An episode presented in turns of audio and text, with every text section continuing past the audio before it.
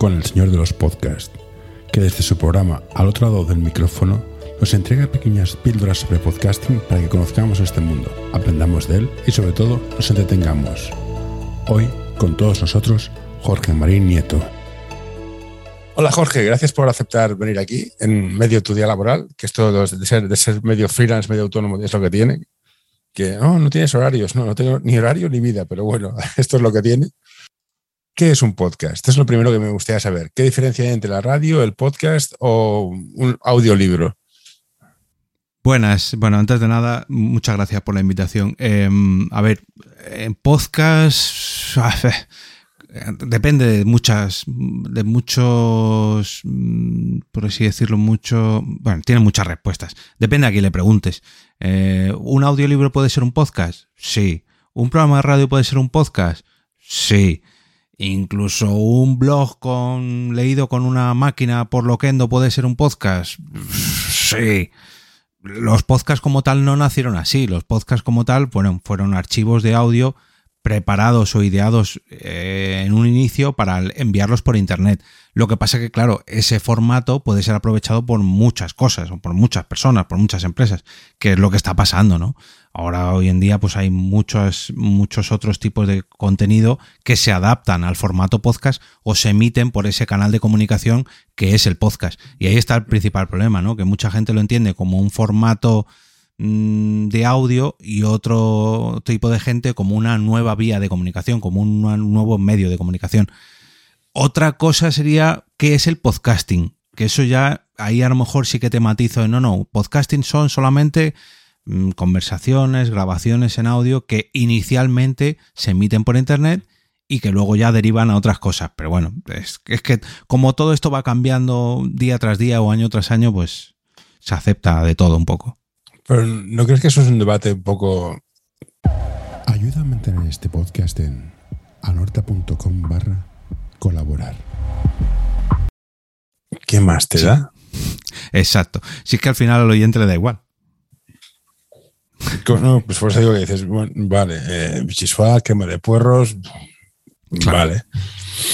Es que al final es, no, ¿cómo me llega a mí como oyente? Mm, me llega por un canal de YouTube, porque también puedo consumir podcast por canal de YouTube. Me llega en audio, pero claro, no, si es un audio en directo ya no puede ser podcast. Pues no. es que al fin y al cabo, bueno, se le ha puesto nombre, ese mismo nombre a todo y pues hay veces que sí, se puede entender como podcast, pero a lo mejor, pues no sé, un Twitter Space es un podcast. Eh, eh, es audio, audio por internet, y ya está. pero claro, también incluye el vídeo, es que... sí, pero... ¿Y qué tiene el audio que es tan interesante, tan dinámico, tan caliente, tan cercano? Yo soy un fan de radio, eh, de, radio. Llámalo podcast, llámalo audio, llámalo... Mm. ¿Qué tiene el audio?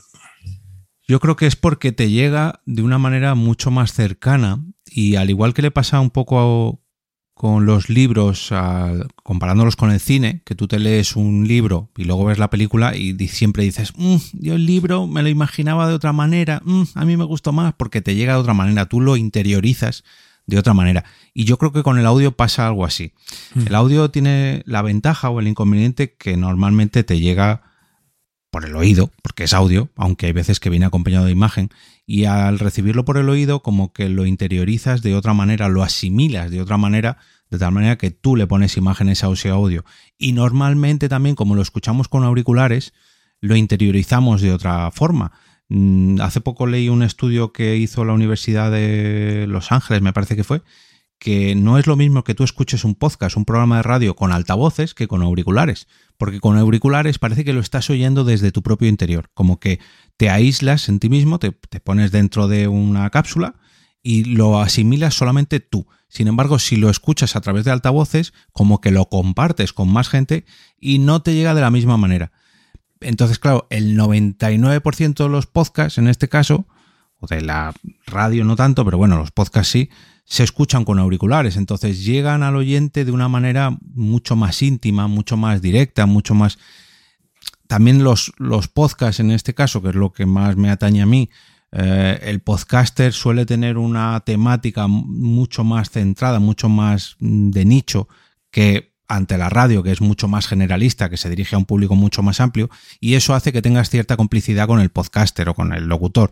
Entonces, claro, si juntas todo eso, pues al final, en una era donde la multipantalla, donde estamos acostumbrados a ver no solamente una pantalla, sino incluso a tener el teléfono móvil en otra, de repente te cambian todo eso y, te llega solamente por un canal de audio que te deja tranquilo y que te deja asimilar, que te lo deja...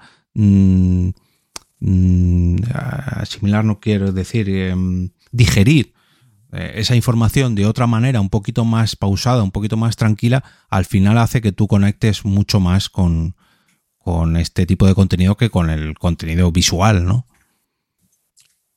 Y diciendo el paralelismo con radio, los autores de radio normalmente cobran, los podcasters no. Mm, bueno, ahora ya se empieza. Normalmente, normalmente ¿Crees que has de hacer un podcast porque te gusta y luego monetizas o vas a empezar, ya directamente pensando en monetizar?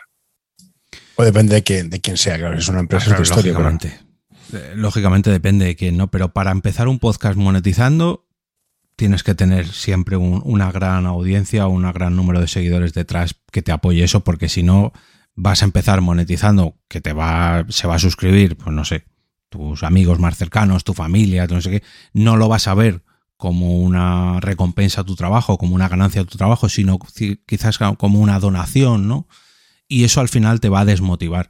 Mm, si una persona empieza un podcast con todo el trabajo que conlleva detrás por pensar en un, retorno económico, no le va a compensar. La cantidad de horas que hay que echarle esto para, para conseguir un beneficio, un cierto beneficio que digas, ah, no, no, esto me merece la pena invertir todas estas horas por, no sé, 50 euros al mes, que ya cuesta conseguir 50 euros al mes si no tienes una audiencia que lo respalde, eso al final te va a desmotivar. Con lo cual, empieza creando el podcast sin pretensiones económicas y una vez que ya tengas cierta audiencia, que ya tengas un nicho creado, una comunidad, pues quizás ahí empieza a pensar en monetizar.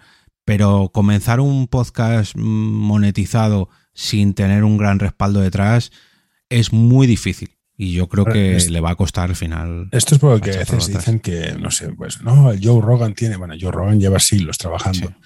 Pero a veces se comparan con Felipe González. Ah, pues Felipe González va a hacer un podcast. Y dices, claro, Felipe González es el vecino de abajo de toda la vida. No ha sido presidente del gobierno durante casi 10 años. Nos confundimos sobre la audiencia, podemos arrastrar. O sea, Andrés Buenafuente va a hacer un podcast. Bueno, Andrés Buenafuente es quien es. Y abre una churrería y vende. Entonces, tener la paciencia de crear un podcast implica tener exactamente paciencia y un nicho y, equivocarse mucho. ¿Cuánto, cuánto, cuánto, nos hemos de equivocar para poder aprender en, este mundo que básicamente ya que lleva? Bueno, el mundo de la radio lleva siglos, pero el tema del podcast que de verdad que 20 años si llega, no mucho más. Justo. Bueno, va a hacer 20 años ahora, sí. ¿Cuántos errores hemos de cometer? Claro.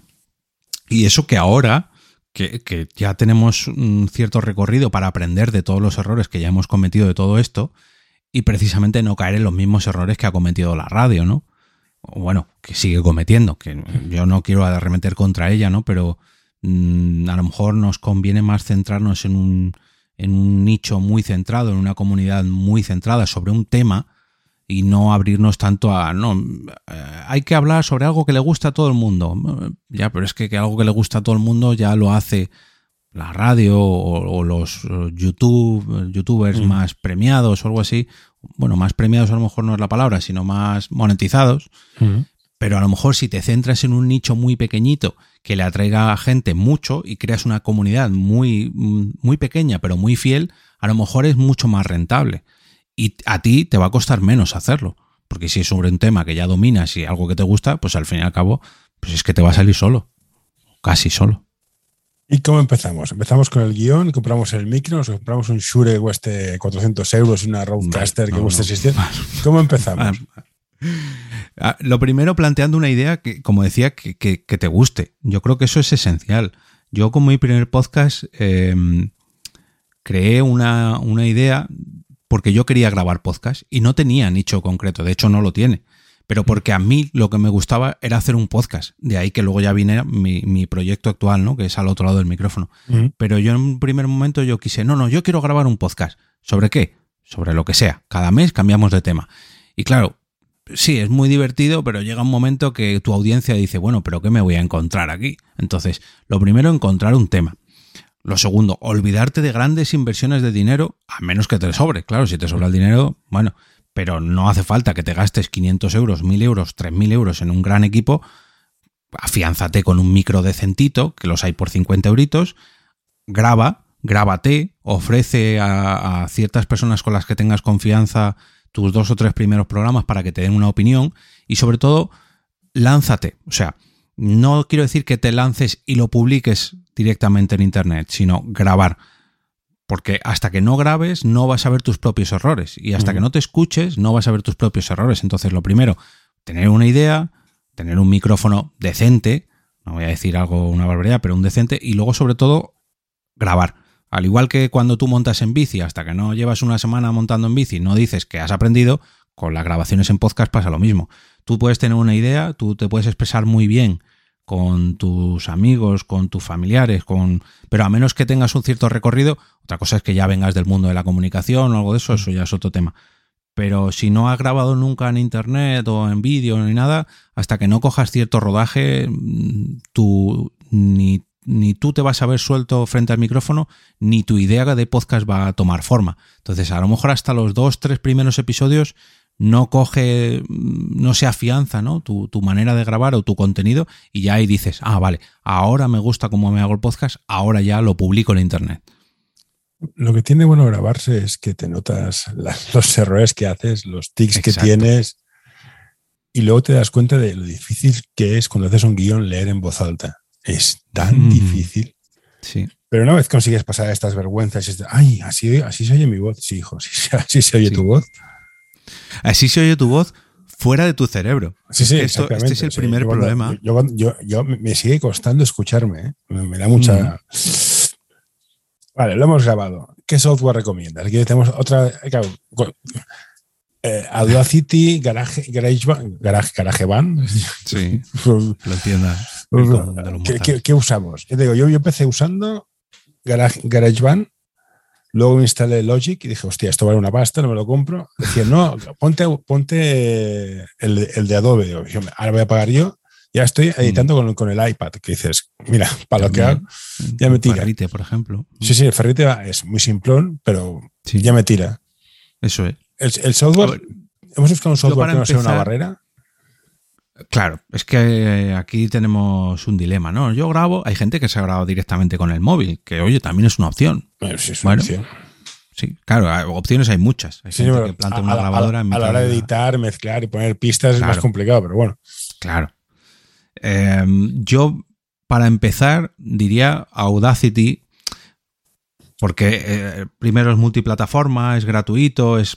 Bueno, a lo mejor quizás no es el más intuitivo los hay más intuitivos, pero sí que, claro, esto tiene una comunidad detrás que lleva usando Audacity pues 20 años. Lo que lleva el podcasting lleva mm. usándose Audacity. Y eso ha provocado que mucha gente lo conozca, que hay muchos manuales y tutoriales en Internet, que al ser gratuito en multiplataforma, pues da igual el sistema donde lo uses, porque va, a haber manuales para todo. Que luego ya quieres avanzar un poquito más y ya dices, no, no, esto de los podcasts me lo voy a tomar en serio, aunque no monetices, pero esto ya, ya quiero aprender más yo mi recomendación es Audition de Adobe. Pero claro, porque yo ya me he acostumbrado a él y habrá gente que te dirá, no, hombre, no, lo que tienes que usar es Hinderburg o lo que tienes que usar es ah. Logic Pro. Mi recomendación es Audition porque yo me he acostumbrado a él y porque hay mucha gente que también conoce Photoshop y si conoces Photoshop, conoces Audition o Premiere. Pero, eso te digo, eh, Hinderburg lo, lo, probé durante un tiempo y sí, es muy sencillo. Mm. Claro, y Audition es en plan, uh, ¿qué estoy, qué, qué, ¿Qué es esto? Empiezas a claro, luego empiezas a entrenar en temas, en temas más técnicos. Ecualiza los graves, high pass, low pass, high filter, loops, normalize. yo no sé, yo solo quería grabar. Entonces, vale la pena preocuparnos por todo esto. Es en plan, mira, cógete uno que funcione y no te líes más.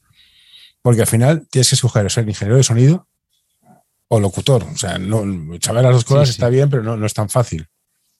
Y luego ya viene, una vez que lo has publicado, luego ya viene la parte más de, no sé, community manager para distribuirlo por redes. Luego, el, podcaster al final es una navaja suiza, ¿no? Hasta ahora.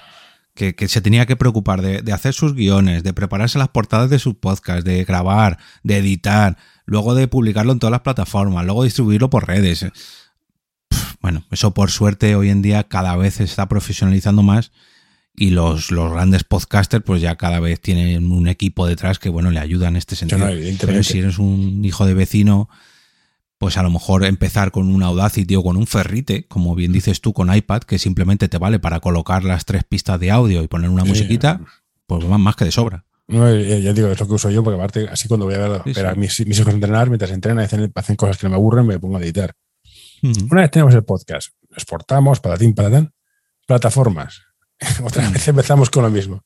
Spotify, Anchor, Evox, hay ciento en la madre que al final yo quiero que si empiezas, la que sea gratis, pues, pues vamos a liar. Eso no tiene más misterio. Para mí, vamos.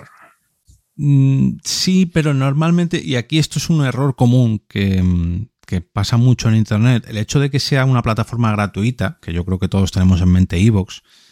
No, no, Evox, no, no, o sea, ya lo descarto, o sea, no sé dónde, no, sé a qué juegan, creo que estarán fuera del mercado, o sea, van a vender, por no, no, o sea, no, en serio, o sea. Sí, sí el frontend es de susto, las funcionalidades están, o sea, tan atrasadas y me sabe muy mal porque es un proyecto nacional y los quiero mucho y el tío, hay, gente dentro que los conozco y son tíos muy listos, pero joder, no avanza, es ni para atrás, tío, o sea, no sé qué estés haciendo. Dicha mi queja, eh, perdona que te interrumpa. no, no, no, tranquilo. Si ibas a decir poco más o menos lo mismo que yo, pero yo a eso le sumo el hecho de que, vale, sí, vos te aloja el contenido gratis, pero luego empiezan, no, si quieres esto, hay que pagar. No, si quieres esto otro, hay que pagar. Y al final dices, pero es que al final me he complicado la vida subiéndolo a iVoox cuando resulta que voy a pagar lo mismo que en otro lado, que me lo hubieran puesto mucho más fácil mm, desde un principio por una cantidad mínima de precio. Luego también tenemos otro caso. Existen dos tipos de empresas de marketing y tecnología, las que saben venderse y las que saben hacerlo. Como ves por este anuncio, nosotros somos de las segundas. Visítanos en anorta.com y descubrirás qué podemos hacer por ti. Mm, gratuito que es Anchor, Anchor de Spotify, pero ahí viene también la letra pequeña. Y es que sí, ellos ahora te están ofreciendo un contenido gratuito, pero poco a poco lo que van a hacer, lo que van a hacer es cohibir tus, mm, tus posibilidades de acceso con ese podcast. Bueno. Eh, hace poco me escribió un chico diciendo, oye, yo pensaba que esto de Anchor lo, lo podías publicar en todos los países, pero me han escrito oyentes de otro país que ahora resulta que no lo pueden escuchar. Hmm. Hace poco también me escribió otro chico, oye, yo subía mi podcast a Anchor, le daba a distribuir en todas las plataformas y eso ahora ya no está. Ahora, por ejemplo, que van a meter anuncios o que van a meter el uso de músicas con derechos de autor, eso poco a poco va a hacer que solamente se escuche en Spotify. ¿Realmente quieres que tu podcast solo se escuche en Spotify? Pues habrá gente que sí, pero mi recomendación es que no. Bueno, esto es salirse de lo que es la temática de esta entrevista, pero es, es, un producto de Internet. Y en Internet es, un, sistema que el ganador se lo lleva todo. O sea, Google tiene el 90% de las búsquedas. Una vez que la plataforma de, podcasting se haga dueño del todo, ya está. Hay competencia, tenemos un montón. Yo, yo estoy en Red Circle recicle. Pero claro, eh, Spotify va a pagar lo indecible para mantener podcast. Pues esto paga Joe Rogan. Y Vox lo que está haciendo es, creo, gastar toda su pasta en tener podcasts exclusivos. Y aquí viene otra de mis quejas. Internet era un espacio abierto y ahora cada vez tienes podcasts podcast cerrados en plataformas. Correcto. Que para la empresa, para la empresa dueña de la plataforma, fantástico, pero para el autor, los, los escuchas, ¿no crees que es una vuelta atrás? No estamos yéndonos a, no, yo tengo Disney Plus, yo tengo HBO. Y dices, y pues se hace abierto. Todo es abierto. Luego habría que ver cómo monetizamos cada uno lo suyo. Claro. Pero claro, yo escucho podcasts que tengo que irme a la plataforma para escuchar este podcast en concreto. Y es muy pesado. No sé cómo ves tú el tema de las plataformas cerradas, abiertas, monetizar. Pues eso precisamente, eh, según el hecho con el que comentaba antes de Spotify y lo que has reafirmado tú, que cada vez Spotify viene con un órdago, con un maletín lleno de billetes para ir asumiendo todo lo relacionado con el podcasting. Le da igual lo que cueste, le da igual de dónde venga, no, no. En algo que despunte un poquito en el podcasting para Spotify. Plataformas que gustan, herramientas que gustan, podcasters que gustan, todo para Spotify. Y eso a la larga va a ser malo para el propio podcasting esto lo comentaba yo en un episodio hace poco, y yo creo que las exclusividades, que, que ya respondo a tu pregunta, también van a ser malas para el podcasting. Ojo, malas para el podcasting, buenas para los podcasters. Para los podcasters que quieran monetizar y que, preparen un buen producto para vendérselo a una de estas plataformas, pues muy bien. Para el podcasting, que precisamente nació como un, como un campo lleno de libertad con el que poder hacer tú lo que quieras, distribuirlo como quieras, que los oyentes lo escuchen donde quieran, como quieran, cuando quieran, pues precisamente le empezamos a poner guiones a eso como quieran, no, como la plataforma diga. Donde quieran, no, donde la plataforma diga. Cuando quiera, no, cuando la plataforma diga. Mm. Estamos a un paso de que los podcasts tengan caducidad. Mm, por ejemplo, ya se empiezan a ver, eh, no, mi podcast te lo ofrezco mm, eh, como adelanto en esta plataforma. Y a partir de X fecha se libera al resto de plataformas. Pero va a empezar a pasar lo contrario. No, mi podcast está disponible hasta esta fecha. Fuera de ahí, se acabó ese podcast. Uf, eso empieza a ser un terreno muy peligroso. Bueno, muy peligroso no, muy triste. A ver, triste. Es, una herramienta de marketing, de percepción de escasez. De, de, joder, esto es el catalán. Escasez. Es que, bueno, de que falten productos. Esto lo hace, lo hace, lo hace, lo hace Mango, lo hace Zara. Ponen muy pocas prendas para que se agoten. Eso es. ¿Picaremos? Ya te digo yo que sí. Estamos mal diseñados. Bueno, a lo mejor nosotros no, pero la gran masa sí caerá, que al final son los que cuentan. Bueno, al final pasará como todo. Se borrará, pero se encontrará en otro sitio. O sea, todos llevamos tiempo en Internet y sabemos dónde encontrar las cosas. Es, la, duda que tengo yo siempre yo de cómo compaginar el esfuerzo de crear un componente cultural, que podemos discutir si es mejor o peor. En tu caso, tú creas un podcast diario, es un elemento cultural, y que tú tengas, seas valorado ya sea económicamente, moralmente, para que sigas haciéndolo y que la gente valore tu esfuerzo. Este camino no, está solventado. Tú, tienes, tú, puedes dedicar hacer un podcast de 15 minutos, media, dos horas, una hora te la tiras, seguro.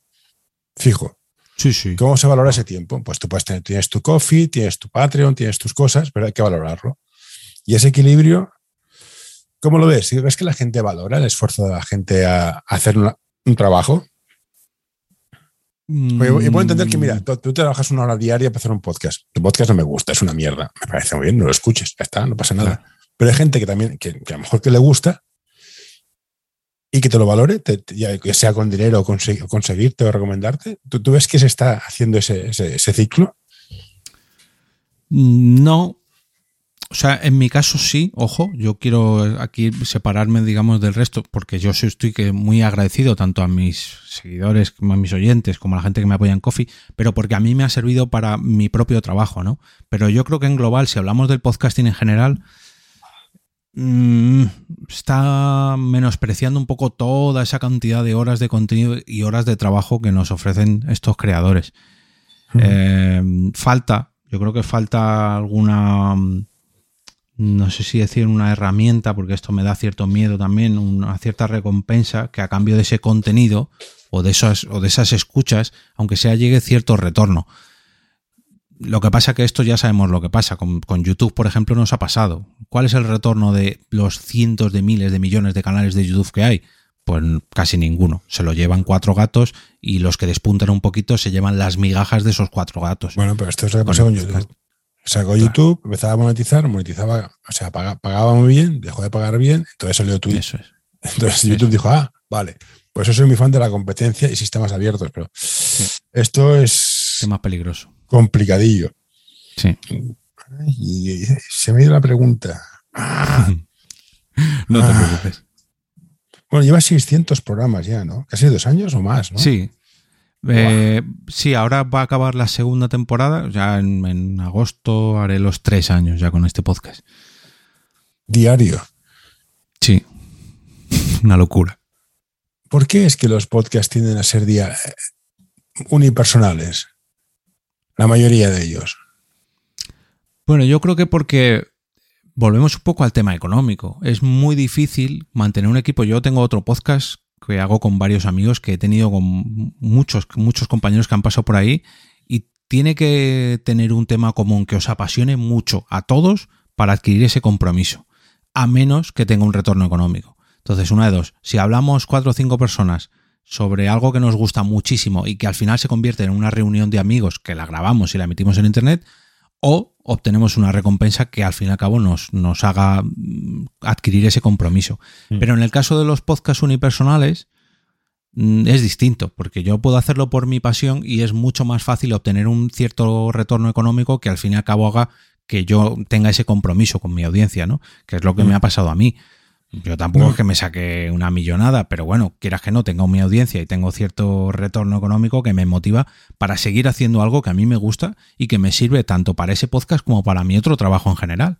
Entonces, al fin y al cabo, pues he encontrado el equilibrio en la fuerza, ¿no? Igual que en, igual que en los blogs, todo aquel que sabe escribir puede tener un blog. Sería traducible a que todo el que sabe hablar puede tener un podcast. Claro, ¿Quién soy yo para decirle a alguien que no hable? Claro, es que volvemos a lo mismo, igual que pasa con YouTube. ¿no? Cualquier persona que tenga una cámara de vídeo puede subir vídeo a YouTube. Sí. ¿Puede ser youtuber? Bueno, a lo mejor esa es otra pregunta, ¿no? Y en el caso aquí de ser podcaster, no, con esto no quiero decir que no, que cualquier persona no pueda ser podcaster, ojo, sino adquirir ese compromiso, adquirir ese cierta, eh, algo que tenga que estar ciertamente bien grabado, que tenga cierto hilo, ¿no? Para que la gente se enganche y sobre todo para que tú no lo abandones. Porque no me sirve de nada que tú crees un podcast y que dure tres capítulos porque te has aburrido. Bueno, a ver, a mí no me sirve. es lo habitual. Pues, claro, exacto, pues eso voy. Que todo el mundo puede grabar un podcast, sí. Que todo el mundo puede adquirir el compromiso de, de tener cierto recorrido para llegar a tener cierta audiencia, eso ya es más difícil. Otra pregunta. Yo soy muy, soy, soy, muy de Marx, Groucho Marx, principalmente. Y no me gusta estar en clubs que acepten tipos como yo como miembro. ¿A qué club me apunto? Porque veo que se hacen este podcast por todos lados.